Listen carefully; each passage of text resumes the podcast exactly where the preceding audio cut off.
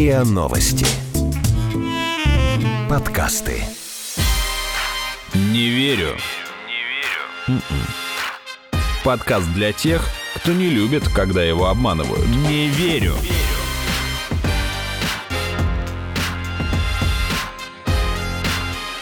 Не верю.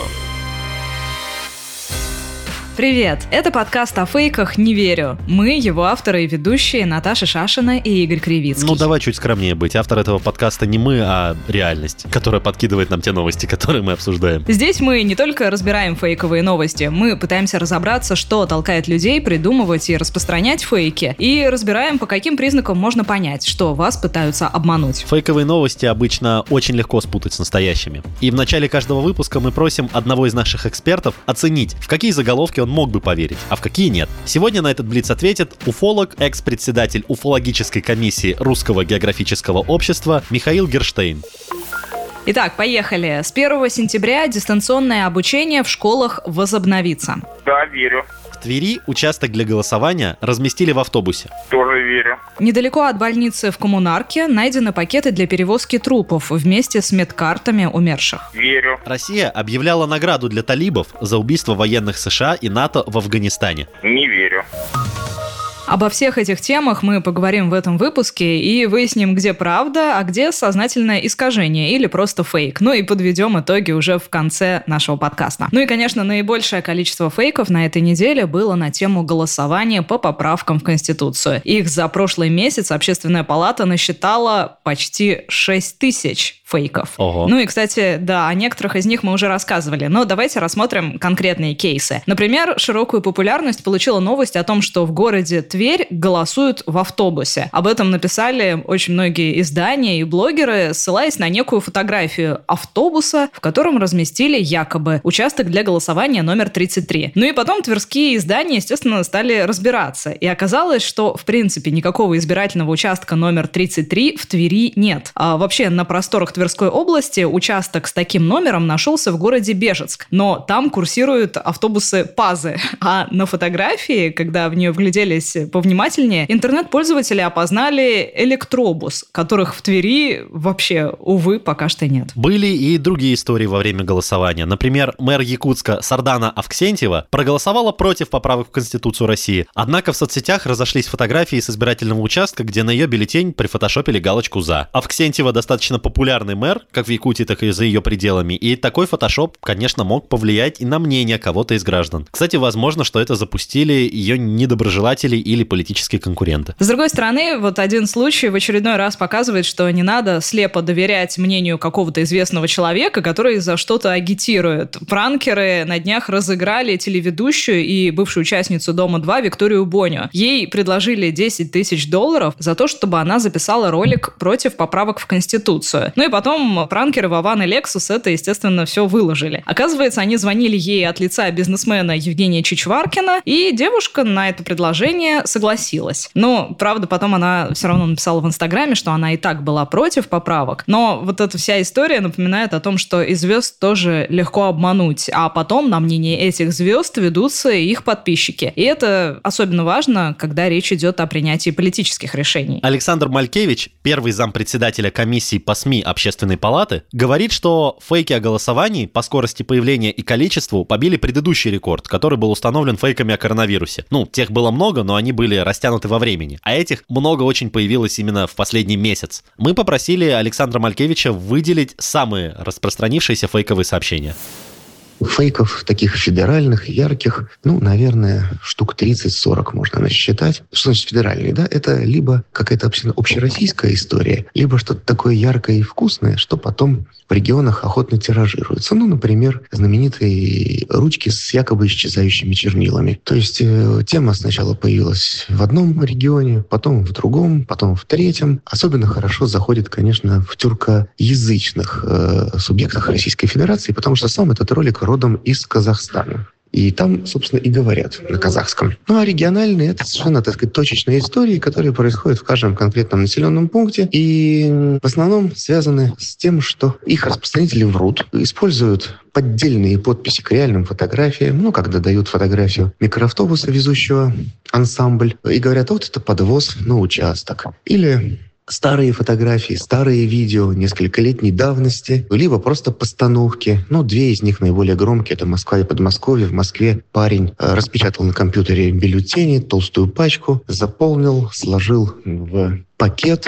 его, так сказать, там подбросил на улице, потом прибежал с телефоном снимать, что это, дескать, чуть ли не закладка со стороны злобных членов участковой избирательной комиссии, которые хотят потом это вбросить. А в Подмосковье сделали фейковый избирательный участок поддельный, пришли, и стали снимать на его фоне ролик о том, что, смотрите, тут практически в чистом поле какой-то шатер, нет охраны, сейчас эту урну могут украсть, что творится, безобразие, безобразие. Есть фейки, связанные с тем, что люди что-то недопоняли, ну, или э, все прекрасно поняли, но захотели хайпануть.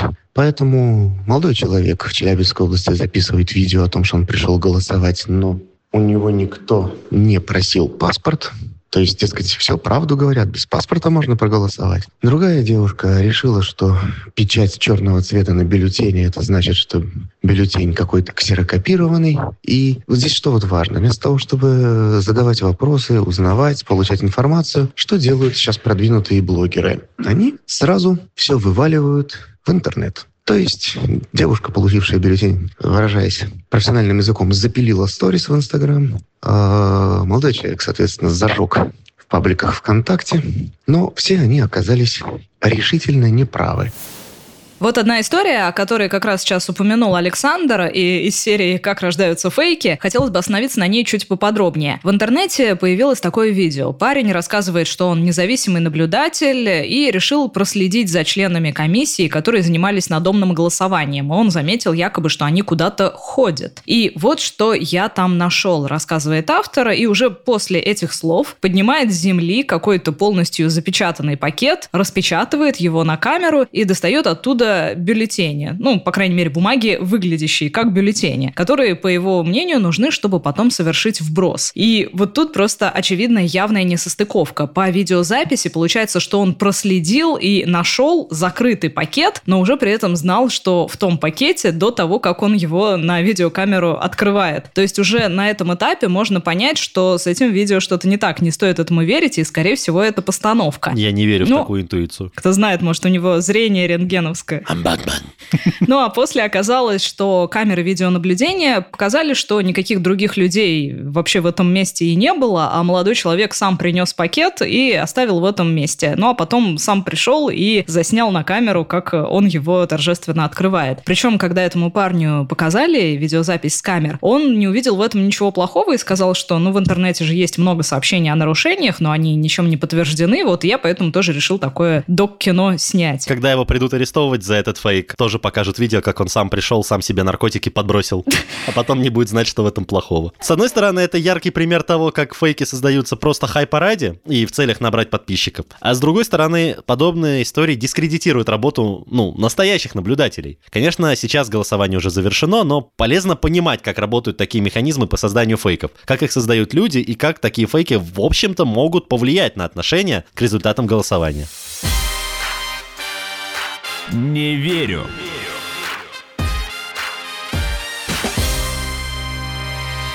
Мы уже несколько раз обсуждали фейки о том, что теперь дистанционное образование для школьников оставит навсегда. Но вот сейчас нам присылают новые гневные посты о том, что якобы все, с 1 сентября дистанционка точно возобновится. Давайте разберемся, как же все на самом деле. Откуда вообще этот слух пошел? Дело в том, что с 1 сентября в 13 регионах страны начинается эксперимент по внедрению цифровой образовательной среды. Это федеральный проект, который стартовал, конечно, не сейчас, он начался еще в конце 2018 года. И в частности, он предусматривает оснащение школ компьютерами. Но во многих регионах, я вот перечислю только те, где я видела очень много заголовков и возмущенных постов, это Тюменская область, Челябинская, Астраханская. Это все породило возмущение в родительских чатах. Интернет они ставит, интернет. Он нам и не нужен, интернет ваш. Понятно? Причем эти спекуляции достигли таких масштабов, что власти всех этих регионов выпустили несколько опровержений, что, ребят, ну подождите, это все не дистанционка. Мы поговорили с директором Московского центра образования Царицына Ефимом Рачевским о том, что означает этот эксперимент по внедрению цифровой образовательной среды и почему на этом фоне возникают слухи о продлении дистанционки Это слухи от людей, которые не читали тексты. Самое главное, что они, это пионерские регионы, это они получат все школы широкополосный интернет. И это очень хорошо. Наверное, получат какую-то технику, которой не хватает. По всей видимости, тем детям, у которых нет доступа к сети, им обеспечат этот доступ. Означает ли это, что дети, идите-ка вы к себе домой и сидите дома? Мы вас там будем учить. Это то же самое про то, что когда-то Островский писал, я имею в виду Александра Николаевича Островского, что в южном полушарии живут люди с собачьими головами. Это примерно то же самое. Абсолютно. Как правило, такого рода комментарии дают те, кто не читают исходники, ну, тексты, и не знают, о чем идет речь. А как только слышат слово информационное, то возникает все самое плохое. От тезиса, что нас посчитали, до тезиса, что школу закроют. Так что это пример того, как текст документа о внедрении проекта «Цифровая образовательная среда» был кем-то ну, просто неправильно интерпретирован. С другой стороны, и чиновники, и эксперты признают, что дистанционка в принципе может быть продолжена, но только в случае, если Роспотребнадзор ведет новые ограничения из-за вируса, если будет вторая волна. Так что понятна почва, на которой возникают вот эти фейки, потому что никто пока что не понимает, как оно будет в сентябре. Одна из самых обсуждаемых и в России, и в США тем – это публикация Нью-Йорк Нью-Йорк Таймс о том, что российская разведка якобы тайно предлагала боевикам, связанным с Талибаном, запрещенной в России террористической организации, награду за убийство американских военнослужащих в Афганистане. Никаких доказательств издание не предоставляет, деталей тоже нет. Статья ссылается на некие анонимные источники в американском разведсообществе, а те, в свою очередь, на допросы анонимных афганских боевиков. Суммы денег тоже не называются. О каких конкретно людях и убийствах солдат идет речь, тоже не ясно. Причем и Трамп, на которого обрушились обвинения обвинения, что он якобы знал, но ничего не предпринимал, он категорически отрицает получение подобной информации. По его словам, он уточнил информацию о разведывательного сообщества, и там сообщили, что разведданные о гипотетическом российском финансировании атак Талибана не подтвердились, поэтому о них не сообщили президенту. И позицию Белого дома подтверждает как минимум то, что в начале года США и Талибан заключили мирное соглашение, и об атаках боевиков на американские позиции не сообщалось. То есть получается, что с одной стороны есть анонимные источники Нью-Йорк Таймс, утверждающие, утверждающий, что был такой сговор. С другой стороны, и Трамп, и американская разведка, и Талибан, запрещенная в России террористическая организация, и Москва говорят, что информация недостоверна. Так фейк это или нет, и для чего он мог быть запущен? Мы спросили мнение одного из самых читаемых политических телеграм-каналов, кстати. Что фейк, а что не фейк, в новостях США уже давно не разберешь. Одно сплошное шоу и манипуляции в интересах то одной, то другой группы элит. Можно было бы закрыть на это глаза и следить за этим с попкорном в руках, но политическая жизнь в Соединенных Штатах влияет на весь мир, и нам приходится с этим как-то жить. Что касается конкретной новости про талибов, то мы больше склоняемся к версии разборок внутри американских спецслужб, часть которой является адептами демократов и периодически работает против Трампа. Россия в данном случае просто удобная груша для битья. Такой вброс может преследовать сразу несколько целей. И в очередной раз доставить неприятности Трампу накануне скорых выборов, и напомнить о законопроекте, где предусмотрена процедура признания России государством, которое поддерживает терроризм, а это может повлечь новые санкции. Но вообще авторы такого вброса должны понимать, что это губительно для будущего отношений наших стран. На это обращает внимание телеграм-канал «Адекват». Процитируем их комментарий для нашего подкаста. Фейком о неисчислимых злодействах русских, которыми как американское глубинное государство, так и демократическая партия годами пытается уязвить Трампа, давно потерян счет. Чем обвинение чудовищнее, более обоснованным оно от этого понятно не становится, тем серьезнее последствия, которые сам факт его оглашения влечет даже не для самих двусторонних отношений, а для их дальнейшей перспективы. Сжигать пороховой склад, чтобы сиюминутно согреть руки, стратегия в высшей степени опасная. Причем, независимо от того, не осознается мера этой опасности на той стороне или игнорируется на том основании, что победа над Трампом спишет все. Не спишет. Ложь связывает своих творцов и загоняет их в неизбежность эскалации, предел которой и без того недалек.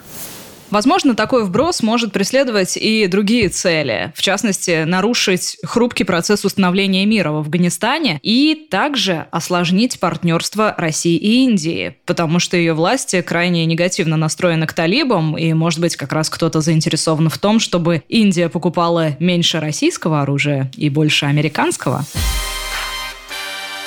Не верю.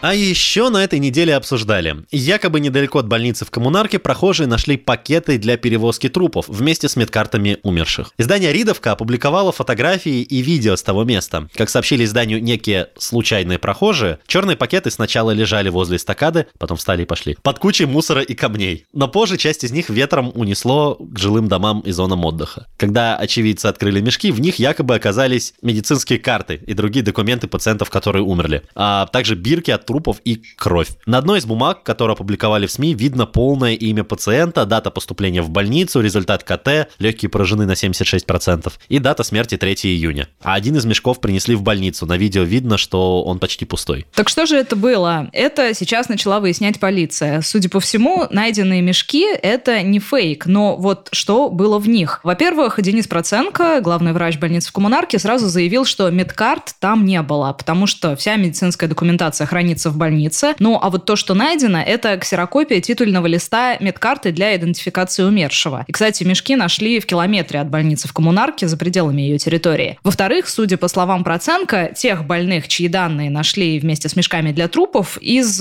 больницы забирали ритуальные агенты. И сейчас во время эпидемии действуют определенные правила выдачи и захоронения тел погибших, и при получении закрытого гроба в больнице родственник либо его представитель подписывает требования о соблюдении санэпидрежима. И дальше уже несет ответственность за нарушение целостности гроба. Таким образом, тела этих больных забирали ритуальные агенты, ну и, видимо, только они смогут объяснить, почему пакеты вместе с ксерокопией титульного листа медкарты оказались просто выброшенными на улицу. Правоохранители в этом сейчас разбираются. Конечно, эта история породила массу спекуляций, начиная с того, что умерших больше, но больница, наверное, хотела все скрыть, до вопросов к утилизации биоматериалов, ведь сообщалось, что в мешках была кровь якобы. Но стоит отметить, что вокруг коммунарки, как самой известной больницы для ковид-больных, с самого начала начала возникало много фейков. И мы их часто обсуждали, кстати, в предыдущих эпизодах этого подкаста. Здесь же речь, видимо, идет о недобросовестных ритуальных агентах.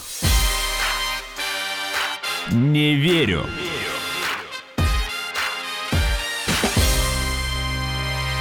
Ну а вот хороший пример того, как и зачем создают фейки. Самое четкое фото НЛО за 40 лет оказалось фальшивкой. В Польше некий мужчина сообщил о том, что ему удалось сфотографировать неопознанный летающий объект. И это якобы первые подобные фотографии в хорошем качестве. Об этом даже написало британское издание The Mirror, что житель деревни Естрова в 280 километрах от Варшавы услышал странный звук во время поездки на велосипеде, а затем увидел порядок парящий в воздухе предмет, напоминающий летающую тарелку. Он успел сделать пять фотографий на телефон, ну а затем этот объект исчез. И подлинность этих снимков якобы подтвердили эксперты. Однако позже мужчина сам написал в своем Facebook, что он сделал фейковые фотографии металлического волчка на леске и выдал их за летающую тарелку. И по его словам, он сделал это, чтобы продемонстрировать доверчивость уфолога, которому он отправил этот снимок. Как часто и зачем люди делают фейковые фото неопознанных летающих объектов, об этом мы спросили у уфолога, экс-председателя уфологической комиссии Русского географического общества Михаила Герштейна. Очень часто. На самом деле, практически каждый человек, который начинает работать с фотошопом или другими монтажными программами, в какой-то момент думает, а обману-ка я уфологов, пришлю-ка им фотошоп и посмотрю сам, как они будут прыгать от восторга и радоваться. На самом деле, в моей практике вот за последнее время э, где-то, наверное, ну, каждая вторая фотография неопознанных летающих объектов – это не очень умелый фотошоп. Потому что, к счастью, профессионалы на подобного рода мелочи не размениваются, как правило. Как это вообще проверяется? Ну, наличие фотошопа можно все-таки проверить при помощи специальных программ, которые определяют самые различия тонкие в всевозможных текстурах, применение различных тей и так далее, у которых следы, которые фотошоп непрофессионально, как правило, оставляет. Во-вторых, очень часто можно увидеть э, несогласовки, нестыковки, например, в падении теней. То есть объект освещается тенями с одной стороны, солнце падает с другой стороны, ну, соответственно, все становится совершенно ясно, видно, четко и понятно. Как думаете, почему вот могла произойти такая ситуация, что вот э, жителю Польши удалось обмануть уфолога? Нет, ну это не первый случай. Знаете, вот в знаменитом сериале «Секретные материалы» у Фокса Малдера висел на стене плакат «Я хочу верить». И вот э, некоторые товарищи, занимающиеся уфологией, у них такой плакат висит, если не на стенке в реальности, то, по крайней мере, в голове присутствует. Они настолько хотят верить, что очень часто даже закрывают глаза на совершенно очевидные несуразности. И в истории уфологии, кстати, очень много таких случаев тоже есть, потому что времена пленочных фотоаппаратов подделок было ничуть не меньше. И американская группа Ground Southern Watch, которая занималась исследованием и изучением всевозможных фотографий при помощи тогда только-только появившегося компьютерного оборудования, обнаружила, что 9 снимков НЛО из 10 в их распоряжении – это подделки. 9 из 10? Ничего себе. Да, да. Тем ценнее, как говорится, те случаи, которые оказались действительно реальными, которые прошли через э, компьютерный анализ, то самое тогдашний, и теперешний они тоже выдерживают. Так что Сами Да. понимаете, что я не могу сказать, что НЛО не существует. Я просто могу сказать, что в случае фотографии неопознанных летающих объектов, увы, вероятность спецификации очень велика.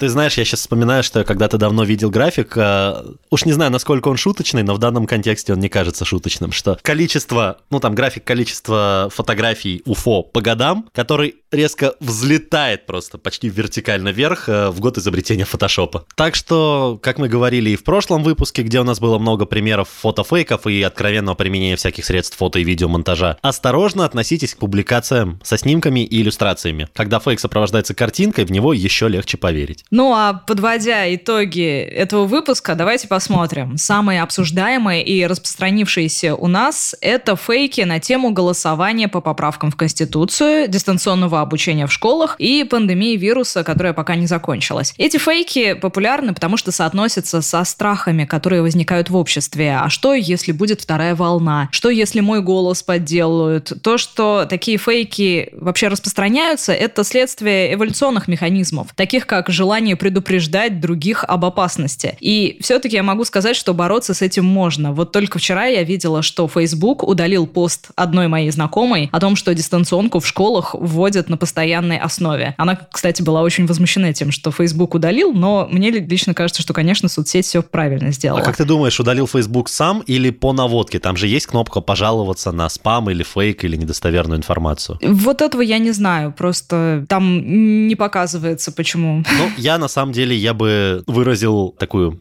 опосредованную благодарность, если это произошло по чьей-то наводке. Потому что нет, это не доносительство, это, это правильно. Сообщать о фейках и стараться как можно быстрее скрыть их из публичного пространства. И это одна из наименьших вещей, которые мы можем сделать, сталкиваясь с фейковой информацией. А что еще мы можем сами сделать, когда получаем новые фейки? По электронной почте, в WhatsApp, Facebook или Твиттере? Ну, это не торопиться ей делиться, а остановиться, проанализировать и подумать. Ну, и на этой ноте мы подведем итоги Блица. С 1 сентября дистанционное обучение в школах возобновится. Нету такого постановления, да, по идее не должна, люди принимают за дистанционку программу цифровизации школ, но если будет вторая волна, когда будет вторая волна, и Роспотребнадзор скажет, окей, возобновляем, ну тогда да, тогда дистанционка продлится, чё. В Твери участок для голосования разместили в автобусе. Но это был фейк. Все, точка, тут больше нечего добавить, это действительно был фейк. Причем склепанный кое-как на коленке и который разваливался просто, ну, с первого же тычка, с первой же проверки. Россия объявила награду для талибов за убийство военных США и НАТО в Афганистане. Подтверждения этой информации нет, ни с какой из сторон, естественно. Но есть предположение о том, кому могло бы быть выгодно распространение такой информации. И это, ну, очень высокие какие-то политические круги и очень далеко идущие международные отношения. Так, недалеко от больницы в Коммунарке найдены пакеты для перевозки трупов вместе с медкартами умерших. Ну, во-первых, медкарт там нет, там только ксерокопии э, титульного листа медкарты. Во-вторых, как э, попали туда эти пакеты, тоже не совсем понятно, потому что этих умерших вывозили ритуальные агенты, и они далее несут ответственность за целостность э, перевозки и гроба. Вот, поэтому ну, это, скорее всего, надо у них спрашивать, полиция этим занимается. Но, то есть, но пакеты были найдены, да, это факт.